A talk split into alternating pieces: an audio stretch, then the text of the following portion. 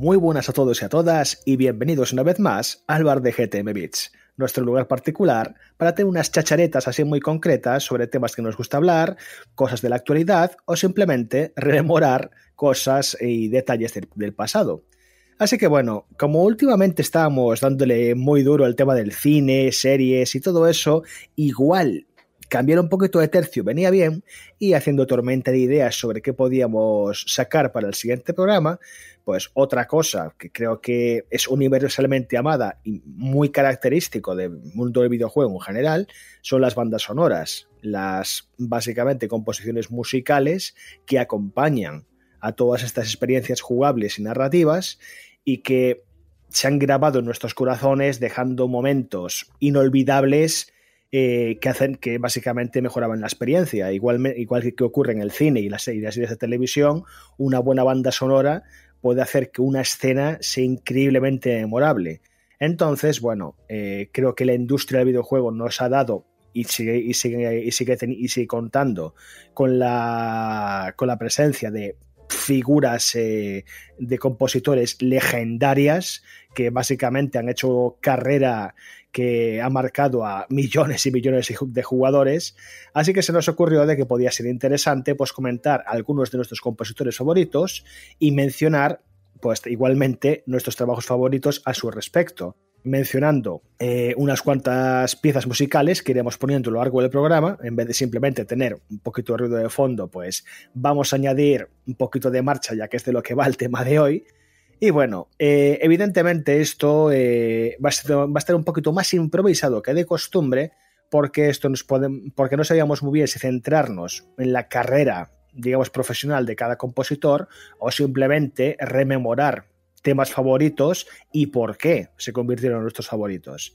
Así que bueno, como creo que creo que ya, creo que ya ha quedado claro el tema de que, estamos, vamos a hablar y me estoy yendo por los terros de Úbeda, pues voy a presentar como siempre a mis queridísimos colaboradores, que no son, como no, mi buen compañero Eric Piquer, que no se lo ha querido perder y que viene que, con unos temas súper intensos.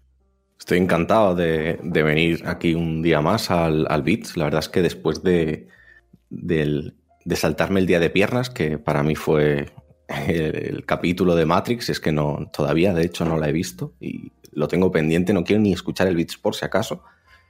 Eh, hace ya bastante tiempo eh, que no me pasaba por aquí con el parón de la Navidad y demás y tengo ganas de, hablar del tema porque a mí la música de los videojuegos es algo que me, encanta, lo disfruto muchísimo. Hace muchos, muchos años ya que invertí de la misma forma, ¿no? Que es más o menos normal eh, en una familia decir, vamos a comprarnos ya una tele, una tele grande. Pues en su época, ¿no? La pantalla plana cuando llegaron, luego las de HD y demás.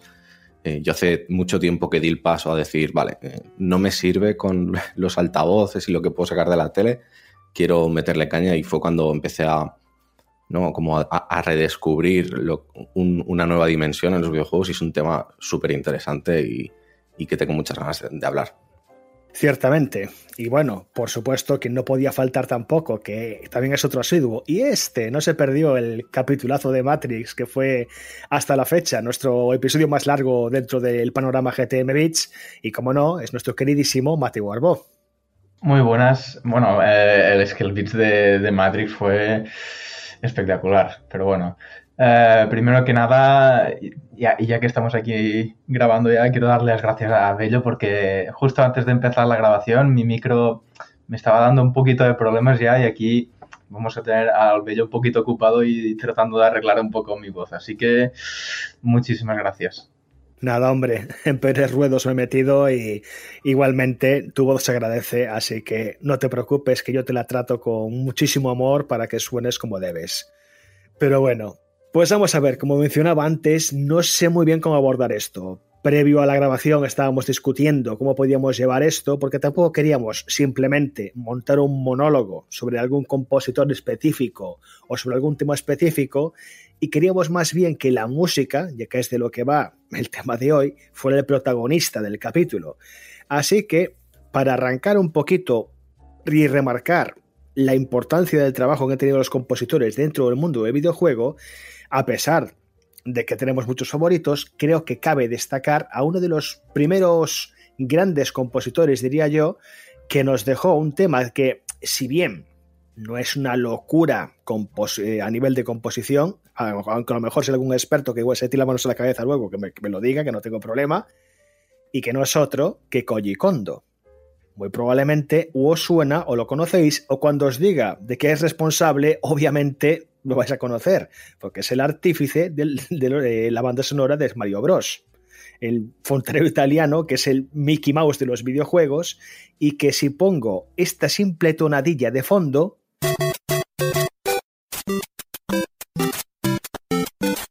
es que cualquier persona que haya oído alguna vez hablar de un videojuego sabe de quién estoy hablando, sabe de qué videojuego estoy hablando. O sea, fue el responsable de darle una identidad sonora a un personaje tan básico como era Mario en, el 85, bueno, bueno, al principio los de los 80.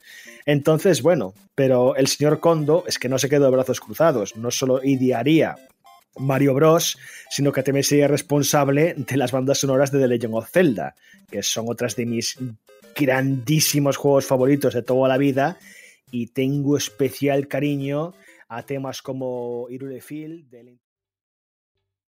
¿Te está gustando este episodio? Hazte fan desde el botón apoyar del podcast de Nivos.